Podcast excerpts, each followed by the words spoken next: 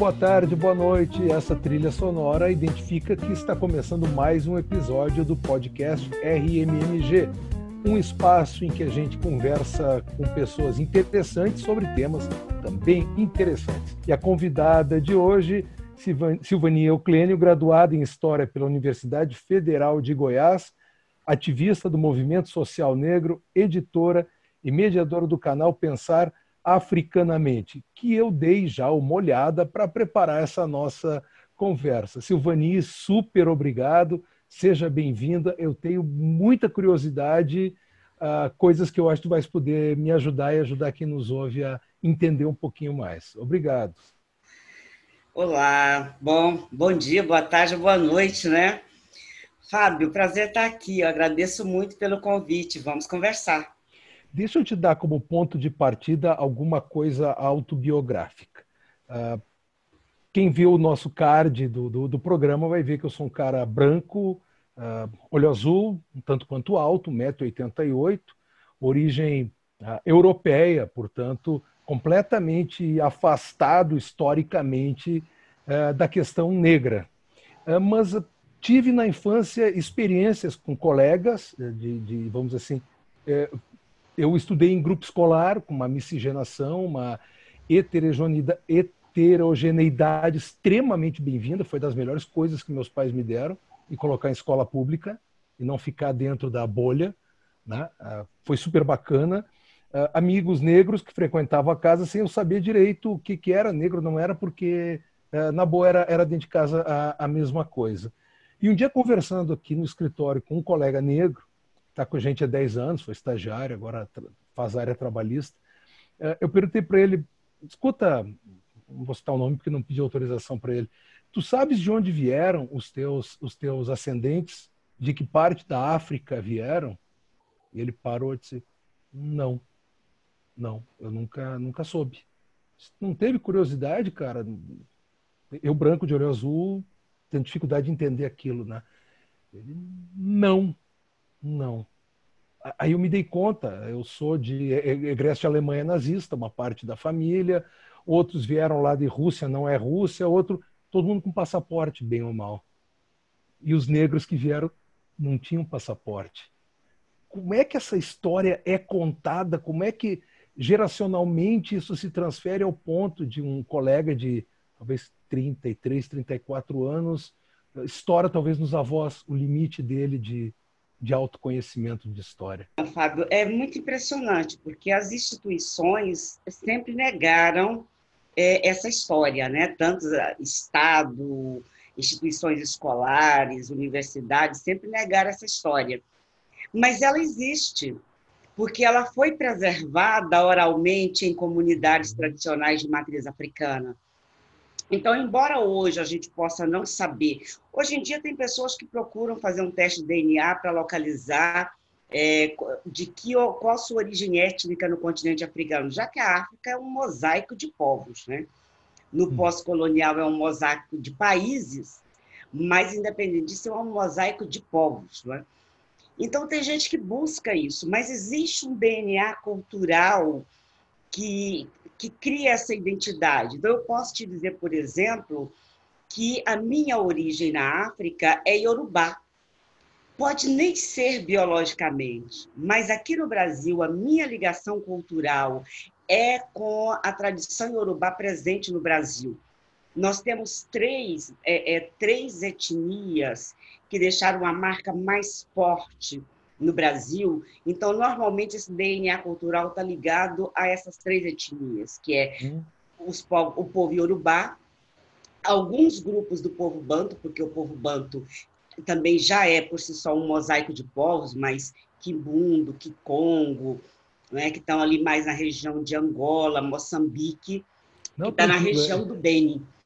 Tá. Os iorubás, eles estão em grande parte na Nigéria, uma parte no Togo, uma parte no Beni.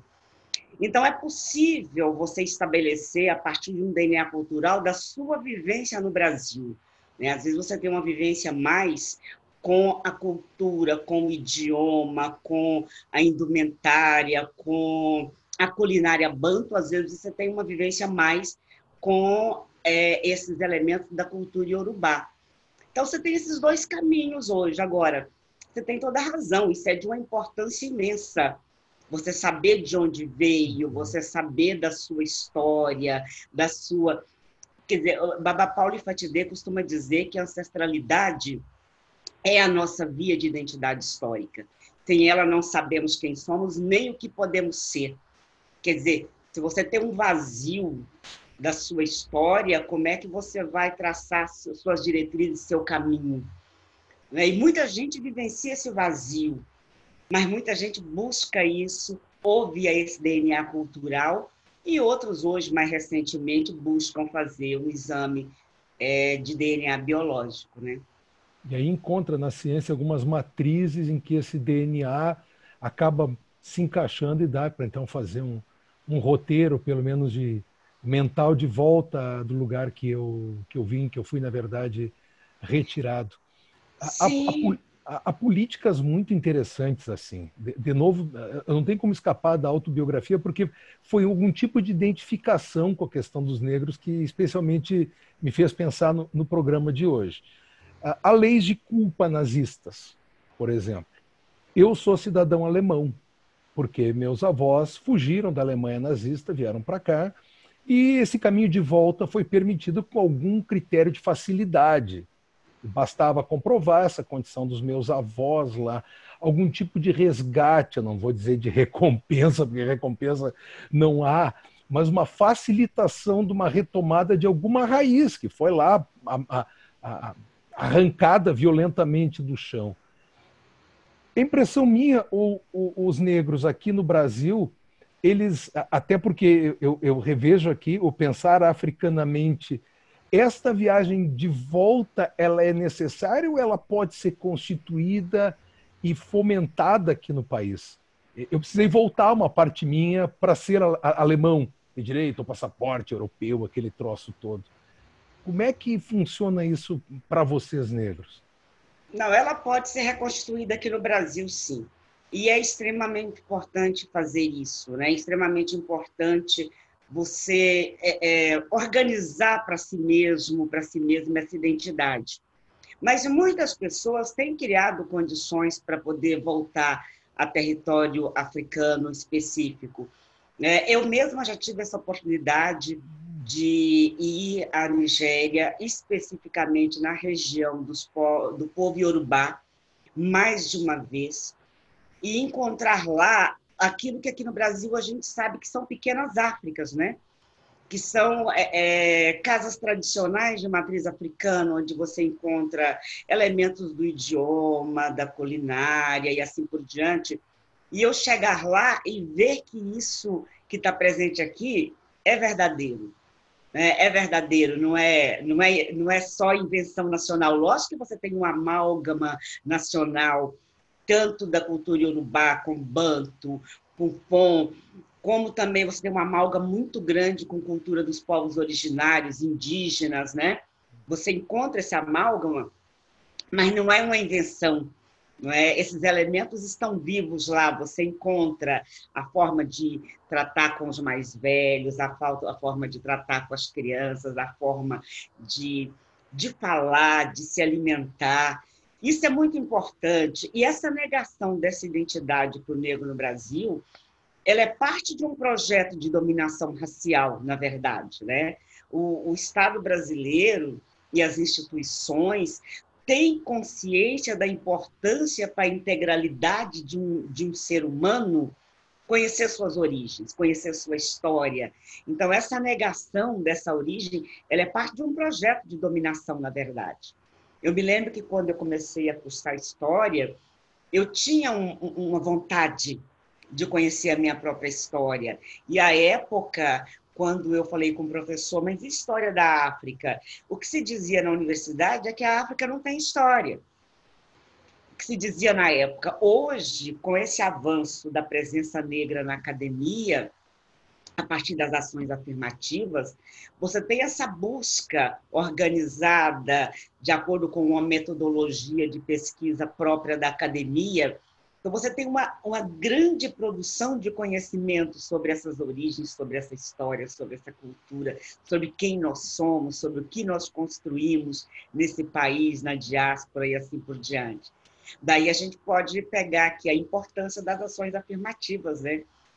Porque eu não sei se você ia entrar nisso, mas eu já estou entrando, né? É, não, é tu estás entrando. Eu, eu tive um, um, um episódio, alguns episódios atrás conversando com uma, uma, uma moça que mora, está em Washington com o marido, e eles trabalham vinculados a, a, a ela é ruiva, é ruivinha, ruiva, e trabalham vinculados a, a questões afirmativas também, de, de gênero, de, é, de, de, cor, etc. e tal. E aí eu mencionei também as questões, uma questão que me impressionou muito, eu sempre tive muita simpatia, mas dúvida, é, e estou cada vez com menos dúvida. Dentre as ações afirmativas, por exemplo, cotas, as cotas em universidade. Eu fiz, como tu fizeste, a Universidade Federal do Rio Grande do Sul, tu, em, em Goiás, uh, a presença de negros numa turma de 126 formandos, uh, negros com a cor escura mesmo, e, então não aqueles que eventualmente estavam já embranquecidos, mas negros, negros, eu acho que eram quatro colegas em 126. Estou falando em 1987, quando eu me formei. Federal com quatro de 126, certo? E, com toda honestidade, não causava estranheza ser assim na época. Mas a, a, a, a, política de cotas, eu já estava fora da faculdade, estava na, na, vida profissional fazia já bastante tempo, sempre com simpatia, mas por desconhecimento absoluto e uma lamentável falta de curiosidade que hoje eu tenho, está suprido, a gente está aqui conversando, eu não entendia direito. Fala para mim sobre essas ações afirmativas. O exemplo mais claro para mim, aquele que é o mais próximo, a mídia veiculou mais pela brigalhada toda, aí tem que provar que é negro, não é negro a gente meio que assiste de fora, assim. É, vamos desenvolver isso um pouquinho? Um pocão? Não, é, é dentro, quer dizer, ações afirmativas, né? É um, é um dever de qualquer Estado, de qualquer sociedade que tenha dívida com um determinado segmento populacional. Não é? é um dever. E a cota, a gente diria que é a, a, a, a parte mais fácil para o Estado implementar, né? Porque é uma coisa uhum. mais quantitativa e menos qualitativa. Então, historicamente, os estados, dizer, a Índia, já na década de 40, os Estados Unidos, já na década de 60 e outros países, optam pela cota. Né? Vamos garantir vagas, então, já que a sociedade cria mecanismo para que esse segmento da população não ocupe determinados espaços? Vamos, então, é, garantir um número X de vagas. Né? É, digamos que é a forma mais simples. Quando essa questão da ação afirmativa chegou essa discussão chegou no Brasil, até preconizado muito pela ONU, pela Conferência de Durban. É, o que, que se dizia? Bom, primeiro dizia-se: olha, os negros vão chegar à universidade sem estar preparados adequadamente, vai baixar o nível dos cursos, vai ser profissionais é, é, não menos capacitados, o que não é verdadeiro, porque a cota ela não é qualquer pessoa negra pode ocupar essa vaga. A cota é pessoas negras que estejam dentro do, do, de uma linha de corte de notas, mas que não entrariam pela desvantagem histórica em relação às pessoas não negras, elas podem ocupar. Então, a primeira coisa, são pessoas que estão preparadas. Nós não temos vaga no Brasil, na universidade, para todas as pessoas que estão preparadas. Não é?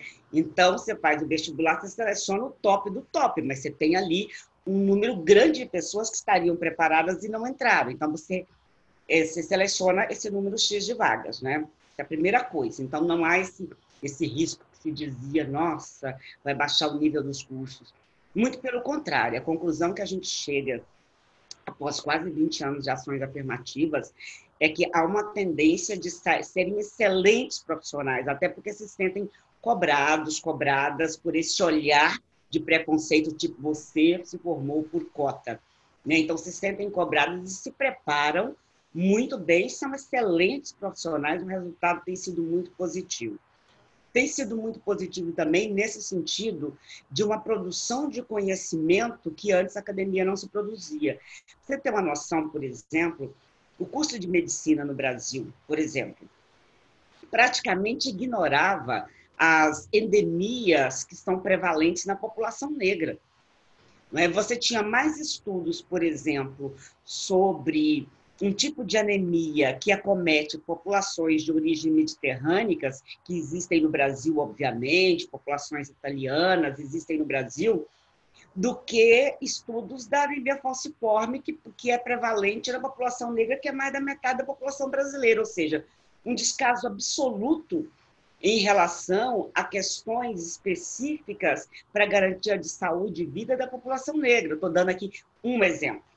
A gente poderia pegar no campo também do direito, não é? o, o desinteresse, o descaso para as questões é, que, que tenha mais a ver com a questão da, do racismo, da punição do racismo, da garantia de direitos da população negra. Essa entrada é, de, de estudantes negros na academia, ela tem essa importância de levar para dentro da, da, academia o Brasil real. Né? O Brasil real, essa, essa metade, um pouco mais da metade da população negra, estava praticamente ignorada. Né? Na história, na geografia, na, na medicina, no campo do direito, da psicologia e assim por diante. Isso é muito positivo para o país. Você ter um olhar da academia para essa metade da população que era ignorada. Então, embora a gente tenha fraudadores e fraudadoras, isso não depõe contra a política uhum. de cota, isso depõe contra a pessoa que comete o crime de fraudar. Então, assim como a justiça age contra fraudadores em qualquer situação, é dever dela agir contra quem tenta fraudar no sistema de cotas. E não você se posicionar contra as cotas, porque você tem criminosos fraudando o sistema de cotas, né? Então, eu acho que isso vale em qualquer tipo de situação. Tem criminosos, a justiça age. Não quer dizer que uma política que é positiva para o país deva ser descartada em função desses criminosos. Eu acho que o avanço para o país nessas últimas décadas é muito grande. E essa coisa que você colocou, você ter estudado na escola pública, ter tido uhum. a possibilidade de conviver com pessoas negras. Você já imaginou uma academia num país como o Brasil, só com pessoas brancas? Eu fiz história no início da década de 90, eu era a única aluna negra, única aluna negra. em toda a minha turma. Então era fácil para um professor dizer, mas a África tem história? Afinal de contas, eu era a única pessoa demandando a África. Ali eram a maioria descendentes de europeus, e a história da Europa está amplamente contemplada na sala de aula, nos nossos livros didáticos e assim por diante. Então, esse é um aspecto absolutamente positivo. Mas aí, você pode ter outras ações afirmativas. Você pode ter, por exemplo, agora você tem é, empresas criando programas de trainee voltada para jovens negros, para jovens negras. Eu, né? eu, comecei a, eu, comecei a, eu comecei a rir porque a, a notícia chocante não foi a, exclusividade de vagas para pessoas negras. Foi iniciativa de órgãos vinculados ao, ao, próprio Estado, taxando isto de, de, de discriminação. Sim. Eu fiquei, aqui no escritório, a gente conversou, estarrecido com isso estarrecido é um pra negócio. Você ter uma ideia de como tá, estão as nossas instituições. Elas estão. As instituições não são neutras, neutras, elas são ocupadas por pessoas. E pessoas que não conseguem, quer dizer, pessoas que são racistas e às vezes nem se pensam racistas, mas acham que é natural essa falta do lugar do negro é, ocupando determinados lugares e espaços. Aí vem alguém e diz: estou promovendo um programa para que pessoas negras possam também ocupar determinados espaços. Ou essa pessoa está tão apegada aos privilégios que herdou, ao ponto de dizer de jeito nenhum, não tasquem o meu privilégio, não peguem um pedacinho para você que eu não aceito, ou ela é uma pessoa que, em seu racismo, é, que talvez ela nem reconheça, pense que é natural que os negros não estejam em determinados espaços, determinados lugares, né? E não é natural, é construção, né? é opção do Estado, é opção das instituições, é construção histórica, né? É, eu, eu faz três temporadas agora com a pandemia a gente brecou isso, que a gente viaja para a Bahia no, no verão. Passa lá umas duas semanas lá. tá? Uh, super bacana e, e, e mas e aqui eu estou no Rio Grande do Sul, onde não há uma maioria negra, como basicamente somos europeus em grande parte, né? Ah, como o negro se sente aqui e como o negro se sente na Bahia, para quem convive e não é negro, no meu caso, minha família, a gente nota que é muito diferente. Há um acolhimento interno quando se é uma maioria, qualquer que seja a maioria, do que quando tu és um peixe, se não fora da água, mas com água é, muito rasa. Esses Brasis todos alcançam de algum modo uma uniformidade do sentir e do pensamento negro, ou realmente também aqui a disparidade é, é absoluta entre esse, neste sentir-se negro, sentir-se mais ou menos integrado? Então, a, a, construção de uma identidade negra passou por esse processo que a gente discutiu no início, né, de trazer para a população negra a sua própria história, trazer para a população negra a possibilidade de de, uma, de se ver positivamente do ponto de vista fenotípico também, de enxergar que não é que não é ruim ter melanina, não é ruim ter mais melanina, não é ruim ter mais cabelo ter o cabelo mais crespo. Isso é uma construção do movimento negro. A gente tem a grande mídia até bem pouco tempo e até e parcialmente até hoje, afirma uma única estética como positiva, uma única história como positiva, uma única forma de ser e viver como positivo. O movimento negro lutou muito, muito para reverter esse processo e eu acredito que, de alguma forma, fomos bem-sucedidos uhum. nisso. Hoje você vê uma jovem negra orgulhosa do seu crespo levantado, do seu dread, do seu turbante, do seu do seu, da sua estética corporal, isso é uma construção do movimento negro. Se a gente dependesse do que a mídia construiu, nós não teríamos chegado a isso de maneira alguma, né? Mas, de qualquer maneira, Fábio, há que se considerar que nós somos diversos entre nós também. Porque a diversidade é construção é, é da humanidade ser diversa. Isso não é ruim, isso é positivo, uhum. isso é uhum. bom. Então, nós somos diversos entre nós também. Não é incomum as pessoas dizerem assim, nossa, mas vocês negros são muito divididos, é tanta entidade, tanto. O movimento sindical é muito dividido. Todas as, todos os grupos humanos são diversos entre si e não é visto como uma coisa ruim. A diversidade ela tem que ser encarada como algo positivo e bom. Não, de qualquer maneira, é uma diversidade de organizações negras, formas de se organizar e de se pensar, mas há alguns elementos comuns, né? Há uma, uma, alguns elementos de ancestralidade que de alguma forma alinhava esses grupos, esses movimentos e estabelece pautas e interesses comuns.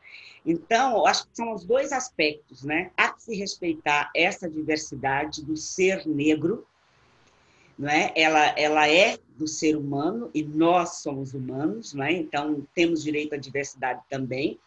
Mas há de se considerar que nós temos pautas comuns e uma história em comum. E há que se considerar também, Fábio, o quanto as nossas formas de organizar fazem esse país avançar rumo à democracia, é? Então, quando a gente reivindicou, por exemplo, ações afirmativas, elas não foram ações afirmativas só para os negros, elas foram ações afirmativas sociais também, para que o egresso da escola pública uhum. possa chegar à academia, para que o indígena possa chegar à academia. Ah, quando nós reivindicávamos, por exemplo, isso já no início do século XX, o direito à, à, à escola básica, né? Você tem um processo de democratização, de democratização da escola básica, mas aí não é só para o negro, é para a pessoa pobre, periférica também. Então, quando nós avançamos, as nossas formas de organização avançam, nós fazemos o país avançar. E nós temos algumas coisas mesmo. É muito diverso ser negro no Sul, ser negro no Nordeste, ser negro no Centro-Oeste, ser negro no Sudeste. Então, a gente acaba se organizando também de forma um pouco diversa, mas com pautas comuns e que fazem o país avançar. Existe ainda que a gente chama aqui de conta de padeiro, é uma coisa que não é exata, não sei se vocês usam aí em São Paulo essa, essa expressão, né? Conta de padeiro, que é uma conta de chegada. Uh, tem como projetar o tempo que a gente, a gente Brasil ainda precisa uh, para uma equalização mais próxima, sermos, em termos de direitos e exercício de direitos, uma homogeneidade? Não, Fábio, é muito complicado. A história é fluxo e refluxo, né?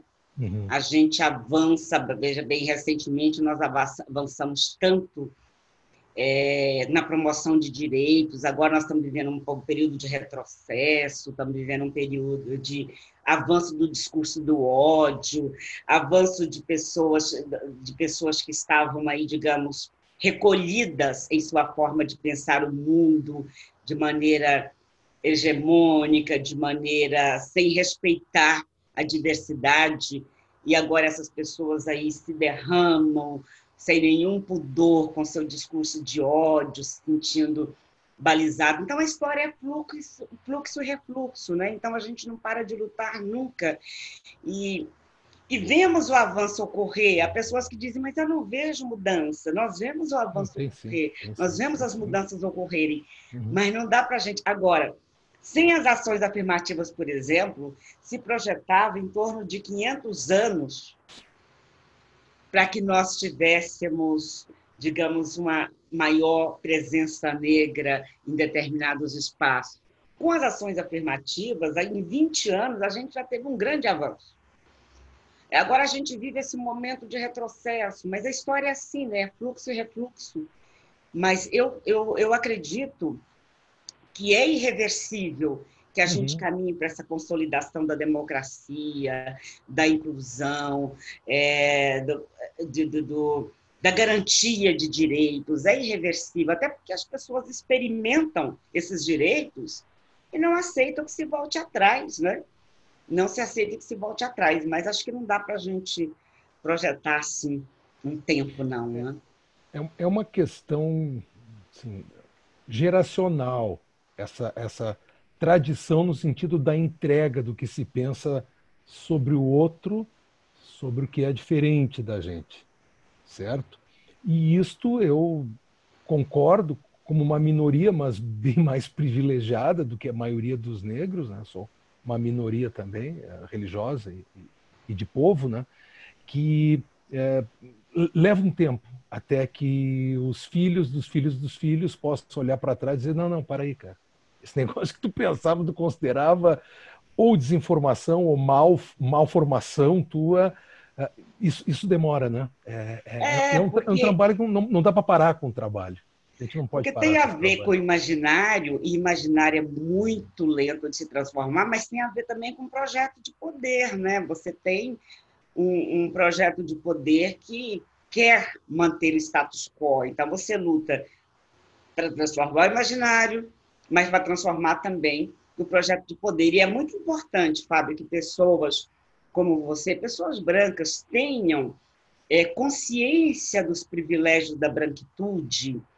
Claro. porque, porque só. Só, só, se for, só, se eu for cego e insensível, né? Não, Sim, mas é, os cegos insensíveis existem, né? Ah, aos montes. Então, então é importante, porque para transformar a sociedade, você precisa que, que as pessoas todas né, se unam nesse processo de construção de possibilidades de transformação.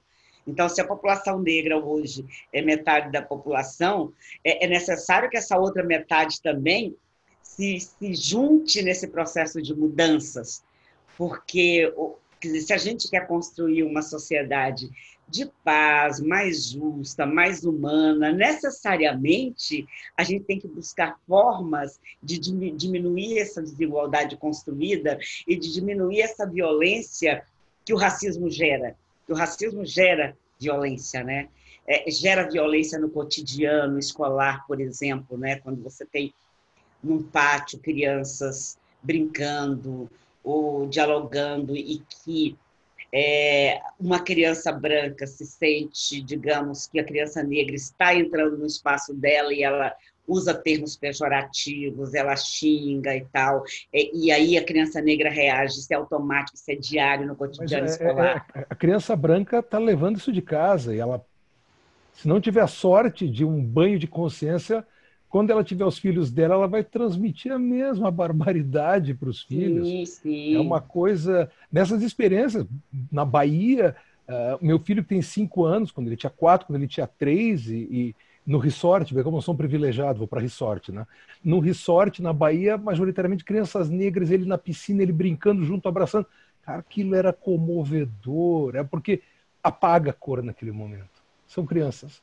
Eu sei que não é todo mundo que tem, tem condições sim. De, de ter esse prazer. De se é, da mesma maneira que você ensina seu filho a vivenciar esse prazer, você deve ter percebido é, crianças brancas que achavam estranho e ia para um canto da piscina, tipo assim, ó, mas quem são esses marcianos aqui que tentando conviver comigo na mesma Depende piscina, né? Depende dos pais, dos avós, dos bisavós, dos tataravós, tem que quebrar a corrente. Se a gente Sim. não quebra a corrente, coisa não muda. Se tu hoje tivesse assim, o direito a uma pauta de reivindicações que tu pudesse entregar para alguém ou alguma coisa que com uma varinha de condão dissesse, faça-se, o gênio da lâmpada, pronto. Vamos lembrar da, da lenda, do mito do gênio da lâmpada.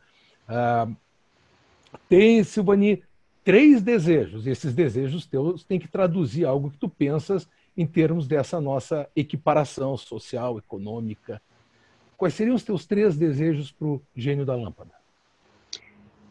Primeiro, eu colocaria educação, talvez porque eu seja professora. Né? Uhum. Nós já temos uma lei que vai fazer, vai completar a maioridade, ela é de 2013, 2003, vai completar 18 anos, determinando a inclusão da história e cultura africana e afro-brasileira nos currículos escolares, o que é meio absurdo, né? Você tem metade de uma população de origem africana e os currículos escolares não contam a história e a cultura é, dessa metade da população, contam só uma história. E Chimamanda já fala do perigo de uma única história. Né? Eu acredito muito na educação. Eu acredito que, da forma como a nossa educação é hoje, você ensina a criança negra a, a ter vergonha de si próprio e ensina a criança branca a ser arrogante de si própria, porque ela é a única ela é a única detentora da verdade, da história, da cultura, do conhecimento, da ciência, e ela olha para outra, então ela se veste dessa arrogância de eu sou e eu tenho, e a outra ali né, sem direito a, a conhecer essa, a sua própria história, cultura. Eu acho que a educação tem que cumprir esse papel, porque na medida que você é, constrói essa possibilidade de negros e brancos conhecerem a sua verdadeira história sobra para aqueles que querem vivenciar o racismo continuar sendo racistas. E você dá direito àqueles que não querem uhum. de se imbuir de possibilidades de não serem racistas. Né? Então, a educação eu coloco como a primeira questão. Mais dois desejos, além deste. Gente... Gostei, gostei da minha pergunta. Ficasse tivesse que parar para pensar, isso é legal quando acontece. Então, mais dois desejos, estou aqui pedindo ajuda, mais dois desejos essenciais. A educação é, é, é o primeiro.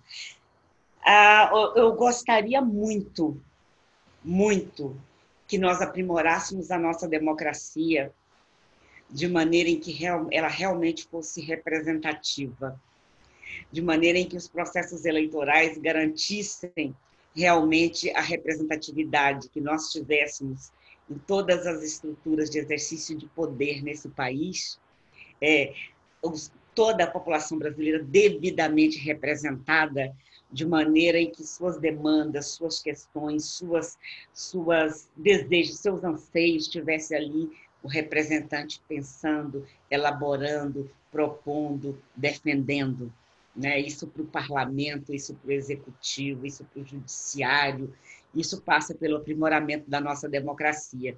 E eu acho que só aí nós vamos realmente caminhar, porque no exercício do poder está a construção das possibilidades de igualdade também, né? Uhum. Então, eu acho que eu colocaria como meu segundo desejo esse, o aprimoramento da nossa democracia de maneira a garantir representatividade real Ou seja, não, cota, não cotas para candidatos, mas assentos efetivos reservados para. Não vamos Sim. falar em teoria ética, porque é 50%, mas uma paridade, né? Uma paridade. Sim, sim. Você vê que a gente chega a ter é, em países de maioria branca, mais pessoas não brancas ocupando o parlamento do que num país como o nosso, de maioria negra. E a gente, aí a gente passa para a questão das mulheres, dos povos originários, uhum. Né? que a gente consiga, viu, Fábio? Esse é meu outro desejo, que a gente consiga uhum. aprimorar a nossa democracia de maneira a garantir essa representatividade real no exercício e na construção do poder nesse país. Falta o terceiro desejo. Falta o terceiro. Falta o terceiro desejo. Gente, já falei da educação, já falei do aprimoramento da democracia, que a população negra nesse país tenha realmente acesso à sua ancestralidade, à sua história, à sua cultura, para que possam ser sujeitos de direito conscientes de quem são e, e que possam, então, elaborar suas possibilidades de ser, partindo desse conhecimento, dessa realidade. Que esse país, você comentou, por exemplo, que você tem projetos de reparação da Alemanha nazista isso, em relação a, as suas vítimas do nazismo. Pensiona, né? pensionamento, meu avô que teve em campo de concentração recebeu pensão até morrer, morando, morando no Brasil. E eu me lembro que um, alguns anos atrás, um representante do Alto Comissariado da ONU por Direitos Humanos esteve no Brasil e concluiu que um dos grandes erros do Brasil é não construir é, possibilidades de reparação, mesmo que simbólica, não ter um museu que dê visibilidade para o que foi realmente a escravidão, não ter.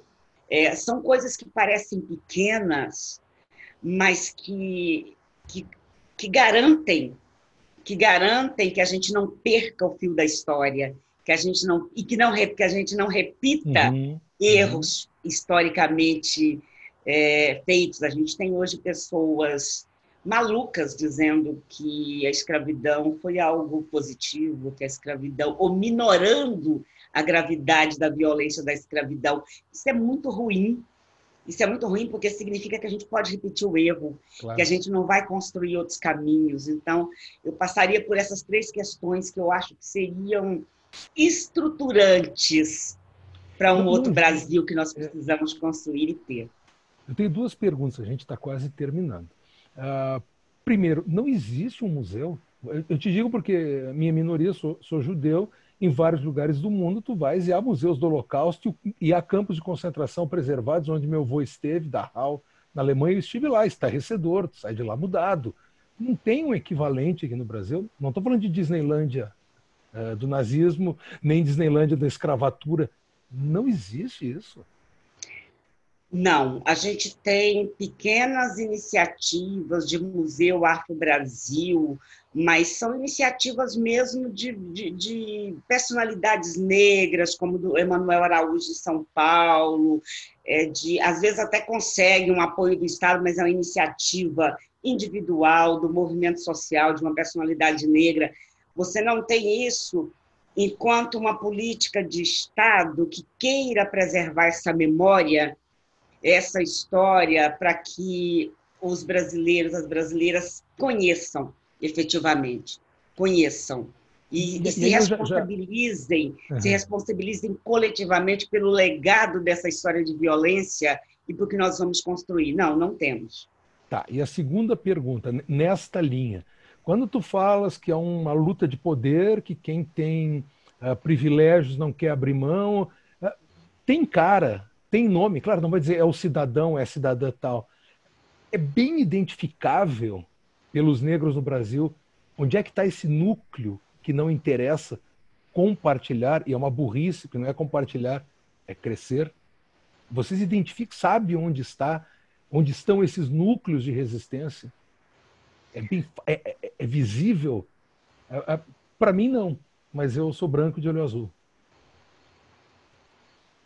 É, é visível, é visível. Quer dizer, nós temos um Estado que resiste a garantir essas mudanças, essas transformações, porque é um Estado, um Estado que ele, ele foi tomado e ele é privilégio de uma elite branca, não é? de uma elite que, que uma elite econômica, política, que resiste a abrir mão desses privilégios, né? E, e, e isso é bem perceptível. A gente vê nesse momento, por exemplo, de retrocesso que nós estamos vivendo, os discursos de quem assume o poder hoje são discursos que negam a história da escravidão, que negam a existência do racismo, que negam a desigualdade, né, que acham que reverter, e quando enxerga alguma desigualdade, acha que por osmose isso pode ser resolvido, né? É, esse momento que nós estamos vivendo é, é, é, mostra bem que esse núcleo existe e que ele está no poder. O momento anterior, não, a gente tinha também, eu, eu não diria que a gente avançou tanto, mas nós avançamos porque era pelo menos um governo com disposição para ouvir e possibilitar alguns mecanismos de transformação. O Estado é racista, então você, ele foi construído de maneira racista para poder garantir privilégios. Então, o fato de você ter um governante comprometido com a mudança, você avança um pouquinho, mas esse Estado ainda aprisiona esse Estado ainda aprisiona. Você tem gestores públicos que são racistas, você tem o chamado racismo institucional. O que é racismo institucional? Qual, tudo que puder ser feito para evitar o avanço de maneira natural, com base numa legislação que está aí, é feito. Vou te dar um exemplo muito simples. Alguns anos atrás, eu assumi um cargo para trabalhar a implementação da Lei 10.639 na rede municipal de Ribeirão Preto. Por um ano eu não consegui trabalhar. Simplesmente diziam para mim: olha, a gente está sem mesa, sem cadeira, sem computador. Pronto. Então estabeleceu-se uma luta de um ano a partir da sociedade, do movimento negro organizado aqui, até que o gestor público tomou a decisão de dizer: vou trocar o secretário de educação. Aí o novo secretário de educação, como por milagre, tem mesa, tem cadeira, tem computador, pode vir trabalhar. Tá, então, isso é. a gente chama de racismo institucional, você se apegar. Mas sutil, sutileza, a... sutileza zero, né? Sutileza mas zero. Tem né? gente, mas tem gente que não enxerga isso, não não é? é Para a gente, a gente olha, nossa, que sutileza zero, mas tem gente que não enxerga isso, não, acha que realmente eu não estava trabalhando porque não existia cadeira, não existia mesa, não existia computador. Então, você se apegar a, a, a um esquema burocrático que está ali, ele não é ilegal, mas ele está ali para poder evitar o avanço e você se apegar a ele, isso faz parte do racismo institucional, está ali subliminarmente colocado, e eu me apego a ele e evito o avanço. Não é? Então, é, é de uma complexidade muito grande, porque é estruturante, né? é estruturante, mas a gente vai movendo essas peças, né? A gente vai movendo essas peças e fazendo as coisas acontecerem e avançarem. É, é eu, eu, também naquele programa de, de, sobre a diversidade, né, uh, tem coisas que soam um pouco, um pouco estranhas. A nós, nós temos aqui no escritório, vou me jactar disso, mas é um, é um dado até para a gente encerrar e quem sabe com alguma, alguma tranquilidade, uma esperançosa tranquilidade. Nós temos aqui, não sei em que, em que porcentagem, mas muitos colegas negros e negras, advogados, como eu, como os demais gestores do escritório, mas que não estão aqui por serem negros. não é essa credencial, mas eu sei que talvez em alguns lugares uh, não importaria a credencial, né? Não, talvez não tivessem lugar para sentar, faltaria o computador, faltaria o monitor, faltaria o teclado, o mouse, uma mesa e uma cadeira. Sim, faltaria um idioma, não, ele fala dois idiomas, eu queria três idiomas, né? Ele ainda não é poliglota o suficiente. Então, pequenas questões, alto demais, baixo demais, tem tatuagem, usa dread, usa cabelo crespo, não é? São, é, é uma estética que eu não quero, é um tom de voz que eu não quero, não é? Então, são as coisas vão somando assim, né? E Mas é, e, e, quando você fala em esperança, quer dizer, eu tenho muita esperança, mas é uma esperança, é, é uma esperança, não é vazia, é uma esperança porque eu, eu luto, né? Porque eu estou na luta. Então, se eu não, se eu não tivesse essa esperança, eu não lutaria, né? Eu me deixaria abater e, e deixar. Então, eu, eu acho que a esperança ela é válida nesse sentido, né? De que se você está lutando, uhum. você não está lutando em vão. Então, tem esperança. O canal Pensar Africanamente, por exemplo, né? Uhum. É um espaço de disputa de narrativa. Porque eu, eu digo, o movimento negro sempre fez disputa de narrativa, né? Num tempo em que todo o panteão de heróis no Brasil não tinha uma pessoa negra sequer nos livros didáticos, o movimento negro construiu a partir da oralidade, a partir de Oliveira Silveira, o gaúcho, construiu a história de Zumbi dos Palmares, né? recuperou, pegou fragmentos, montou, construiu. Não estava na escola, não estava na faculdade, não estava no livro didático, não estava em nenhum livro de história. Não é? Então, a gente sempre fez a disputa de narrativa para que, para que o Brasil conheça a sua verdadeira história. E o canal veio muito nesse sentido de dar um, um upgrade nesse, nessa disputa de narrativa, de construção e de elaboração e disseminação de conteúdos. É, é, o www, é no YouTube, né? Se colocar é, lá, YouTube, pens, é YouTube. Pensar africana, é, pensar africanamente. Africanamente. dá direto lá, eu, eu já tive, tive a experiência. Silvana Euclínio, muito, muito obrigado. Espero que tenhas gostado também da nossa conversa. A Silvani, que é graduada em História pela Universidade Federal de Goiás, professora ativista do movimento social negro editora e mediadora do canal Pensar Africanamente. A gente está sempre no Spotify e valendo também acesso por meio das nossas plataformas no Facebook, LinkedIn e Instagram. Silvani, um grande beijo, um grande abraço, muito, muito obrigado. Eu gostei. Ah, obrigada, obrigada demais. Obrigada, Roberta, por ter intermediado esse nosso bate-papo. Estamos à disposição e na luta sempre. Muito obrigada. Obrigadão.